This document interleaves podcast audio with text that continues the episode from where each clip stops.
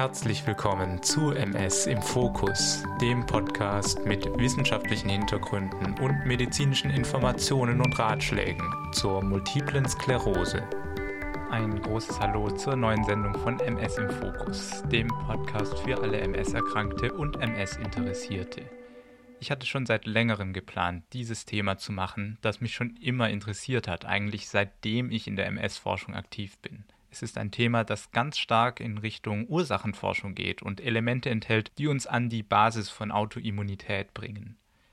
Es ist auch in gewisser Weise etwas, das jeden betrifft und eben nicht nur MS-PatientInnen. Und komischerweise wurde ich von Patientenseite wirklich nur selten darauf angesprochen. Aber seit der vergangenen Woche hat sich das geändert, denn es war überall in den Medien. Ist die Ursache für Multiple Sklerose gefunden, betitelte die Zeit. Es geht um eine Studie von der Harvard University, die soeben veröffentlicht wurde und sehr viel Aufmerksamkeit bekommen hat. Sie bringt EBV ursächlich mit MS in Verbindung. Und da ich das sowieso diese Woche behandeln wollte, umso besser kann ich jetzt mit ganz frischen wissenschaftlichen Informationen aufwarten, die von einer wirklich gut gemachten Studie kommen.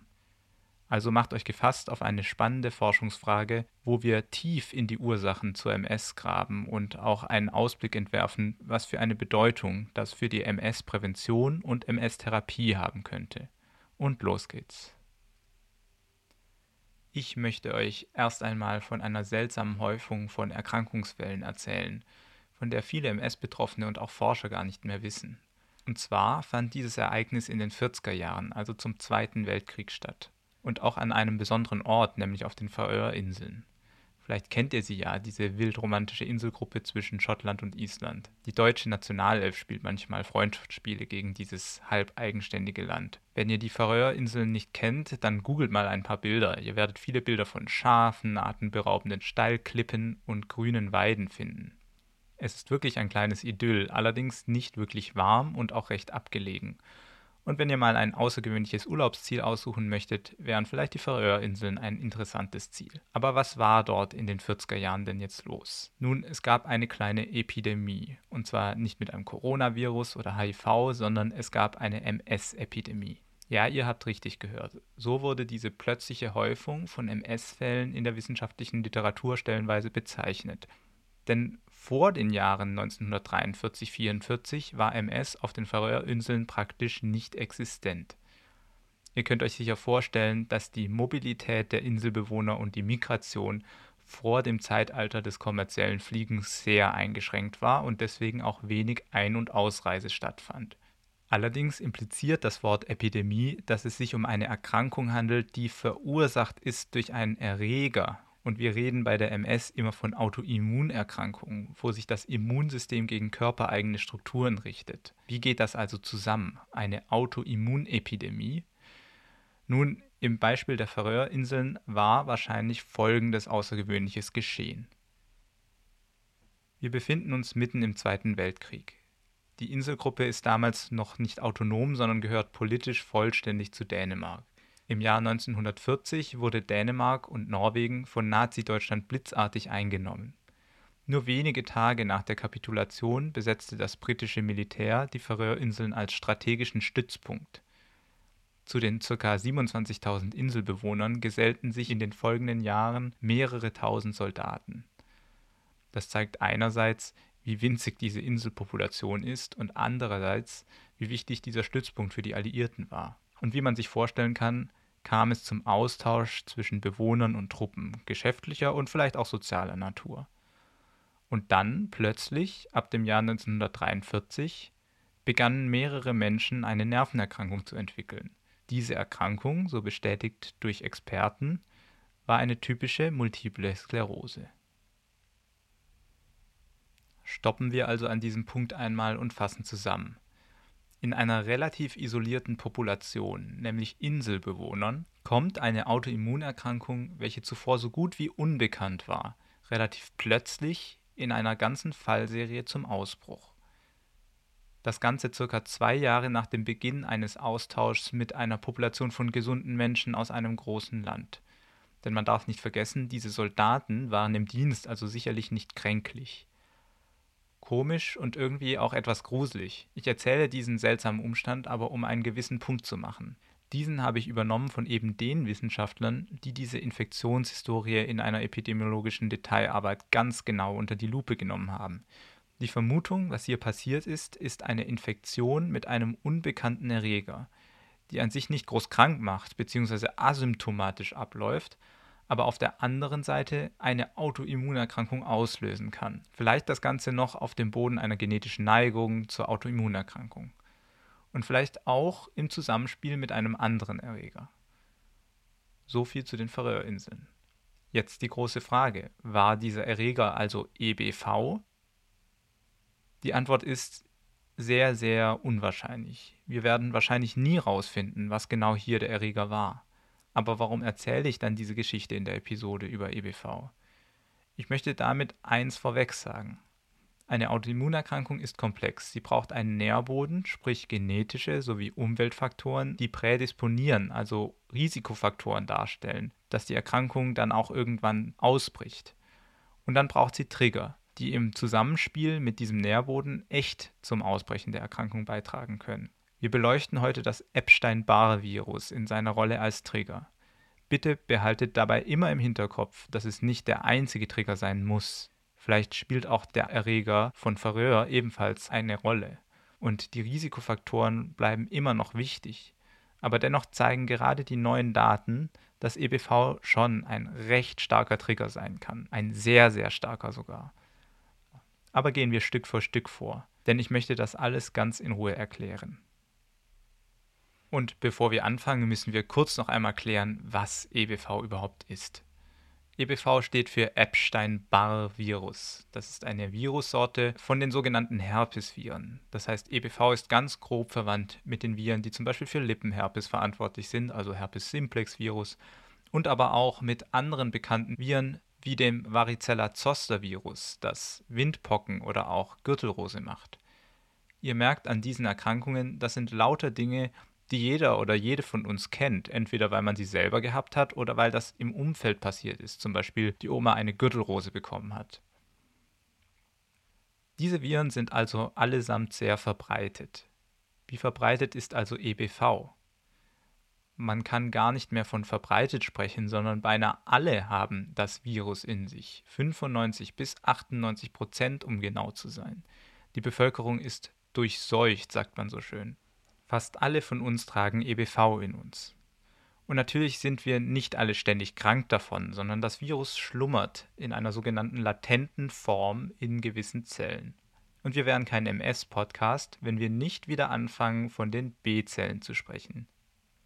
Es sind nämlich wieder just diese Immunzellen, in denen das Virus auf Dauer in Anführungszeichen überwintert. Was passiert aber, wenn man sich erstmals mit dem Virus infiziert? Nun, meistens merken wir nichts oder wenig davon und es passiert sowieso im Kindes- und frühen Jugendalter. Je älter man wird bei der Erstinfektion, desto höher ist die Chance, dass EBV zu einer symptomatischen Erkrankung führen kann. Und das ist dann häufig postpubertär oder im Studentenalter das sogenannte Pfeifersche Drüsenfieber, auch Mononukleose oder Kissings Disease genannt eine echt heftige Erkrankung. Ich bin sicher, einige von euch hatten sie und können sich lebhaft daran erinnern. Fieber, Nachtschweiß, Lymphknotenschwellung, Beläge auf den Rachenmandeln, starke Müdigkeit und potenziell noch vieles mehr. Und das Ganze über mehrere Wochen. Bei einigen Menschen zieht sich gerade die Erschöpfung über Monate und kann dafür sorgen, dass gleich ein halbes Schuljahr in die Hose geht oder ein ganzes Semester verschlafen wird. Für die unter uns, die die Infektion im Kindesalter bekommen haben oder aus anderen Gründen asymptomatisch waren, gilt Glück gehabt. Wenn dann alles abgeklungen ist, verharrt das Virus, wie schon erwähnt, in den Gedächtnis-B-Zellen unseres Körpers und fährt sich herunter auf Sparflamme. Es kapert die molekulare Maschinerie der B-Zellen.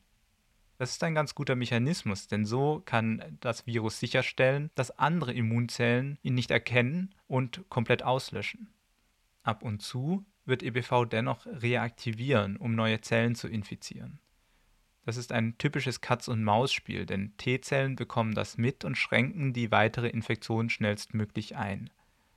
Bei starker Immunschwäche, wie das zum Beispiel bei AIDS der Fall ist, kann das aber nicht in normalem Ausmaß geschehen Und dann hat EBV freie Hand und kann im Extremfall Erkrankungen wie zum Beispiel Lymphknotenkrebs verursachen. Es werden in der Tat einige Krebserkrankungen mit EBV in Verbindung gebracht. Aber das ist dennoch selten und nicht das Hauptthema, über das wir heute sprechen. Denn heute geht es um EBV und MS. Was ist hier also die Verbindung? Ist EBV die Ursache von MS? Das Problem könnte die Überwinterung selbst sein. Wie man sich vorstellen kann, verändert dieser Eingriff die Biologie der B-Zellen und deren Verhalten. Und es ist diese veränderte B-Zellfunktion, die in der gängigen Meinung unter Wissenschaftlern Autoimmunität verursacht. Vielleicht habt ihr ja die Folge Nummer 8 gehört. Was ist die Next Level MS-Therapie?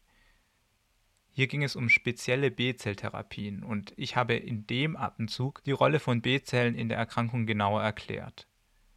Zusammengefasst besteht der starke Verdacht, dass vor allem B-Gedächtniszellen sowohl in der Peripherie als auch im zentralen Nervensystem für die Krankheitsaktivität von MS verantwortlich sind. Und wenn man noch einen Schritt weiter geht, dann sind das die EBV-infizierten Gedächtnis-B-Zellen. Und gerade auch bei der Entstehung der MS, also dem ersten entweder sichtbaren oder unsichtbaren Auftreten der Erkrankung, gibt es starke Verbindungen zu einer vorangegangenen EBV-Infektion. Darauf gehe ich gleich ein, denn das ist eigentlich die Kernbotschaft der neuen Studie, die aktuell so viel in den Medien kursiert. Ich sage aber eins vorweg um mit höchsten wissenschaftlichen Standards eine Ursache nachzuweisen, also den Fakt sattelfest zu machen, dass EBV die MS verursacht, dafür braucht es eine experimentelle Studie, die das klar adressiert. Und zwar würde sie so gehen etwa. Man nimmt eine Population von jungen Menschen, bei der einen Hälfte verhindert man eine EBV-Infektion durch einen noch zu etablierenden Mechanismus wie zum Beispiel einer Impfung bei der anderen Hälfte lässt man die natürliche Durchseuchung zu und macht nur einen Placebo-Eingriff. Beide Gruppen sind ähnlich in Sachen Alter, Geschlecht, Herkunft, genetisches Risikoprofil und weiteren Risikofaktoren wie Gewicht oder Rauchen. Dann verfolgt man beide Gruppen über einen längeren Zeitraum, mindestens fünf, besser wahrscheinlich zehn oder 15 Jahre. Und dann schaut man sich an, wie viele Menschen in den einzelnen Gruppen MS bekommen haben und wie viel nicht. Wenn in der Gruppe ohne EBV nur wenig oder besser gar keine MS-Fälle auftreten, dann ist die Sache, aufbauend auf den Erkenntnissen, die wir bisher schon haben, klar. Dann haben wir eine Verursachung von MS durch EBV. So eine Studie ist aktuell noch nicht durchführbar. Warum? Weil wir eine EBV-Infektion noch nicht verhindern können. Es gibt aktuell keine zugelassene Impfung oder Prophylaxe gegen EBV. Aber es gibt ein Präparat, das in einer frühen Studie auf Sicherheit überprüft wird. Das Unternehmen dahinter ist Moderna, jedem von euch bekannt von der Covid-Impfung. Genau eine ähnliche mRNA-Technologie hat das Unternehmen umgebaut für eine EBV-Impfung. Ich bin sehr gespannt, was hierbei rauskommt. Aber schauen wir uns mal die sonstige Beweislage an bezüglich EBV und MS. Ein Fakt, der schon länger auffiel, wenn man MS-PatientInnen auf deren EBV-Status untersucht hat, ist, dass beinahe alle, wenn nicht sogar alle MS-Patienten positiv waren für EBV.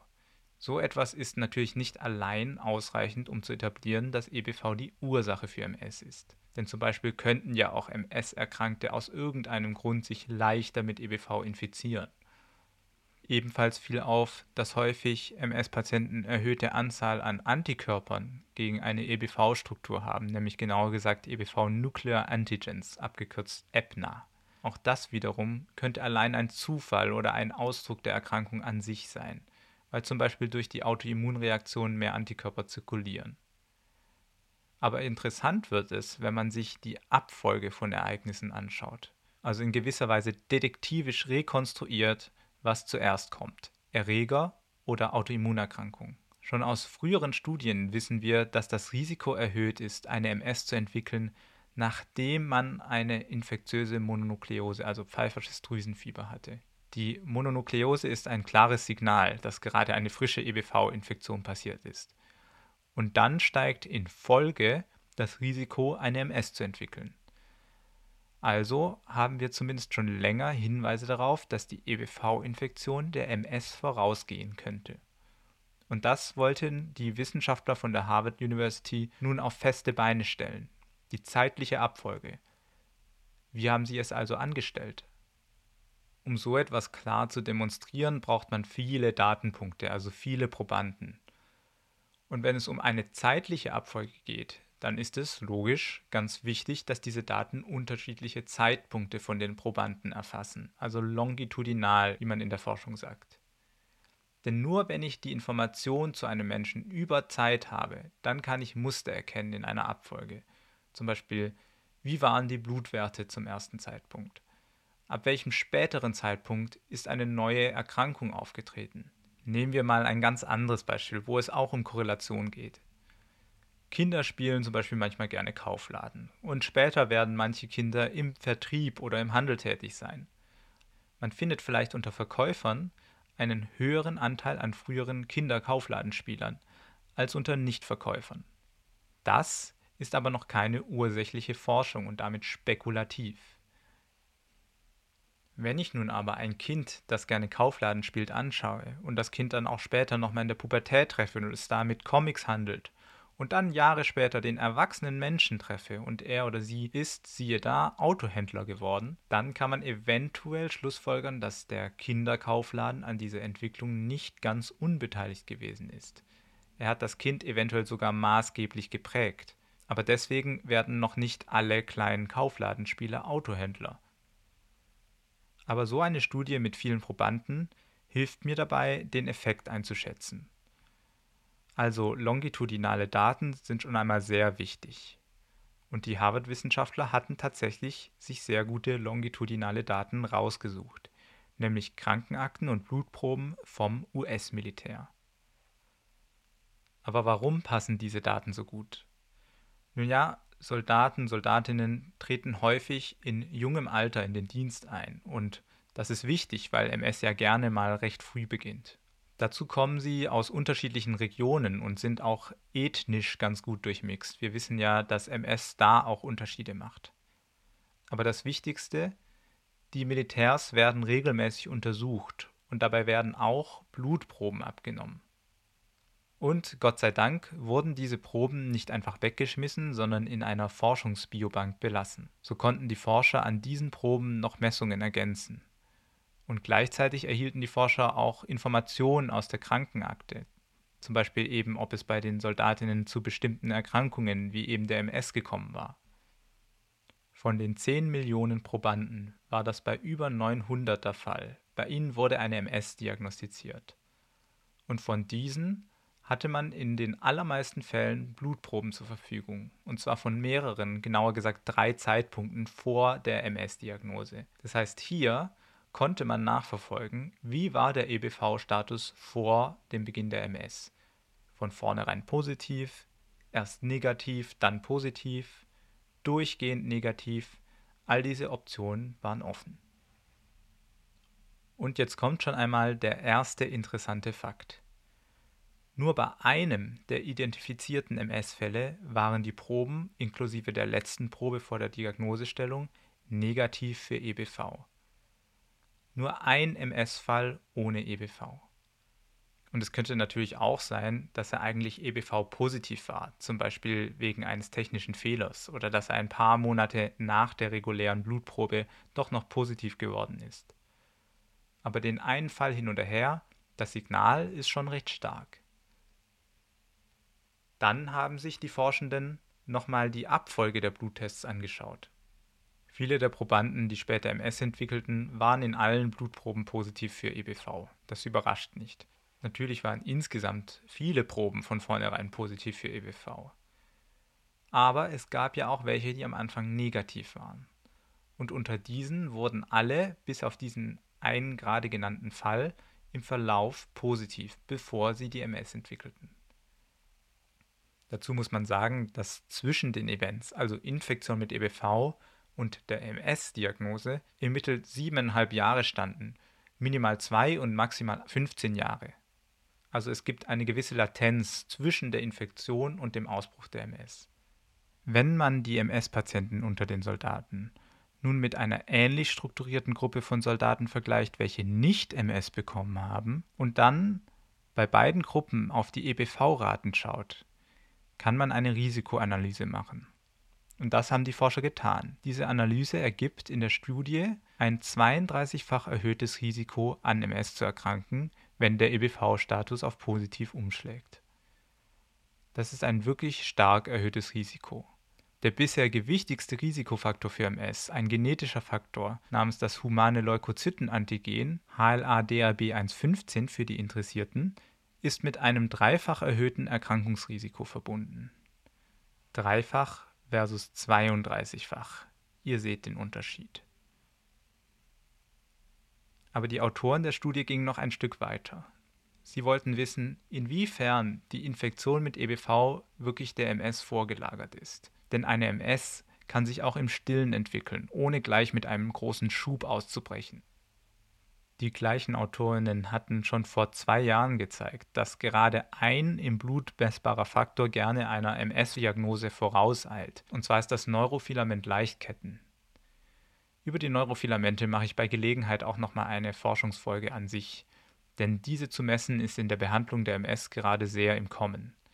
Grob gesagt geben Neurofilamente den Schaden von Nervenzellfortsätzen, also den Axonen, wieder.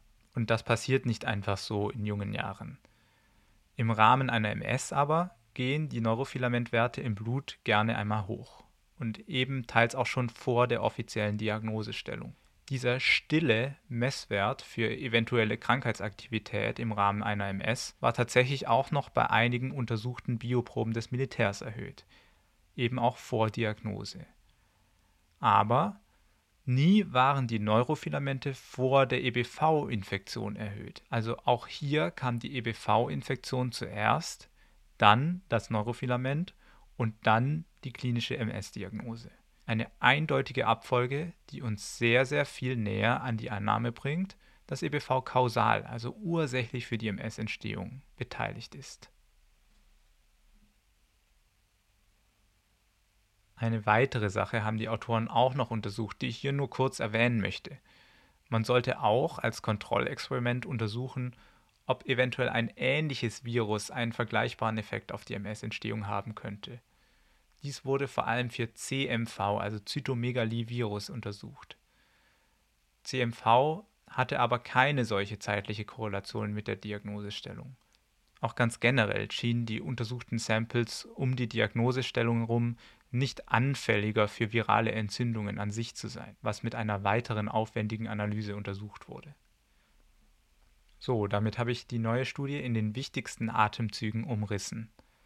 Nochmal, das Wichtigste daran ist der etablierte zeitliche Ablauf mit EBV, dann Neurofilament und dann MS-Diagnose. Und die extreme Risikosteigerung, die durch die EBV-Infektion ausgeht. Damit ist die Kausalität, also die Ursächlichkeit, noch nicht bewiesen, das habe ich ja vorhin schon erklärt, aber alles deutet darauf hin. Aber ganz wichtig ist es sich trotzdem vor Augen zu halten, dass das Neben- und auf dem Boden von anderen Faktoren geschieht. Und damit meine ich zum Beispiel genetische Faktoren oder auch Umweltfaktoren. Ja, und jetzt ist die Frage, was machen wir daraus? Welche Konsequenzen hat das für die MS-Community, für dich als Patientin, für deine Kinder oder für unsere aller Kinder? Ich denke, es hat zwei wichtige Konsequenzen. Erstens, EBV ist schon seit langem allen Medizinern ein Dorn im Auge. Das liegt an den seltenen Krebserkrankungen, die auch stark mit EBV assoziiert sind und die ich vorhin erwähnt habe. Wenn dann aber noch chronische Autoimmunerkrankungen dazukommen, und auch zum Beispiel beim Lupus gibt es Hinweise auf eine Assoziation, dann ist das noch mehr ein Argument, dieser Infektion Herr zu werden. Das kann man eventuell mit einer Impfung und ich sagte ja schon vorhin, dass sich Moderna in der ersten Phase der klinischen Erprobung eines solchen Impfstoffes gegen EBV befindet. Das wird auch hoffentlich viele andere Firmen weiter motivieren, daran zu arbeiten. Aber die Frage bleibt aktuell noch offen, wie gut ein solcher Impfschutz ist. Eine sterile Immunität, das heißt, dass der Virus an uns abprallt, ohne dass er uns wirklich infizieren kann, ist sehr unrealistisch. und damit bleibt zu sehen, inwiefern eine mildere Infektion oder weniger Viruslast oder was auch immer das Risiko für eine Entwicklung von Folgeerkrankungen wie der MS senkt. Eins muss man auch dazu sagen. Eine solche Impfung kommt für die meisten von uns zu spät und wird die MS ganz sicher nicht verbessern oder heilen können. Denn wie wir gerade ausführlich behandelt haben, kommt es ja auf den Zeitpunkt der Infektion drauf an und die darauffolgende Entwicklung einer MS. Aber vielleicht ist es ja interessant für eure kleinen Kinder, die in zehn Jahren durchaus von einer solchen Impfung profitieren könnten. Auch schon allein, weil sie sich die Mononukleose sparen. Zweitens, mein zweiter großer Zukunftspunkt ist die MS-Therapie an sich. Ich lege euch nochmal die Folge Next Level MS-Therapie ans Herz, wo ich über BTK-Inhibitoren spreche. Das sind einigermaßen spezifische Inhibitoren der B-Zellfunktion, die nicht wie Ocrelizumab die B-Zellen einfach nur auslöschen. Wir haben ja heute gelernt, dass EBV in B-Gedächtniszellen schlummert und gerade diese Zellen wahrscheinlich eine entscheidende Rolle in der Krankheitsaktivität und eventuell auch in chronisch progredienten Erkrankungen spielen. Wie wäre es also, wenn man spezifisch diese EBVB-Zellen eliminiert? Das ist ein hochinteressanter Ansatz, der ganz experimentell bisher in einem einzigen Patienten ausprobiert wurde. Auch hier wird, soweit ich informiert bin, von einigen Forschern mit Hochdruck dran gearbeitet. Dieser Ansatz wäre dann für alle MS-Patientinnen potenziell interessant, ist aber leider noch nicht so weit wie zum Beispiel die Impfung. Das war es zu diesem Thema. Diese Folge ist doch länger geworden, als ich gedacht habe, aber ich finde das Thema einfach so unheimlich relevant und spannend. Lasst mich doch wissen, wenn ihr dazu noch Input oder eure eigene Erzählung habt, bei info@mspodcast.de. Auch nehme ich dort gerne generelles Feedback und Themenvorschläge entgegen. Mich erreichen auch zunehmend E-Mails von Menschen, die mir für den Podcast danken. Diesen Dank kann ich natürlich nur an euch Hörerinnen und Hörer zurückgeben Toll, dass ihr dabei seid. Wenn ihr mir helfen wollt, dann bewertet doch bitte den Podcast bei Apple Podcast zum Beispiel. Entweder mit den Sternen oder besser noch mit einem kleinen Kommentar. Das würde mich sehr freuen, denn ich mache mir die Mühe ja, damit es möglichst viele Menschen erreichen kann. Und ich weise zum Schluss noch darauf hin, dass der Podcast von meiner Firma unterstützt wird. Wir haben die App Emilyn entwickelt. Das schreibt man E-M-I-L-Y-N. Das ist eine App, die speziell für MS-PatientInnen gemacht ist und basiert auf den Vorstellungen und Wünschen von ganz vielen hundert Mitpatienten. Also könnte die App auch wirklich etwas für euch sein. Ladet die App doch einfach mal vom App Store oder Google Play runter und schaut sie euch an. Alles klar, das war es für diese Folge und ich hoffe, wir sehen uns zur nächsten Folge wieder, wenn wir für ein tiefgehendes Verständnis und eine starke Bewältigung die MS in den Fokus nehmen. Bis dann.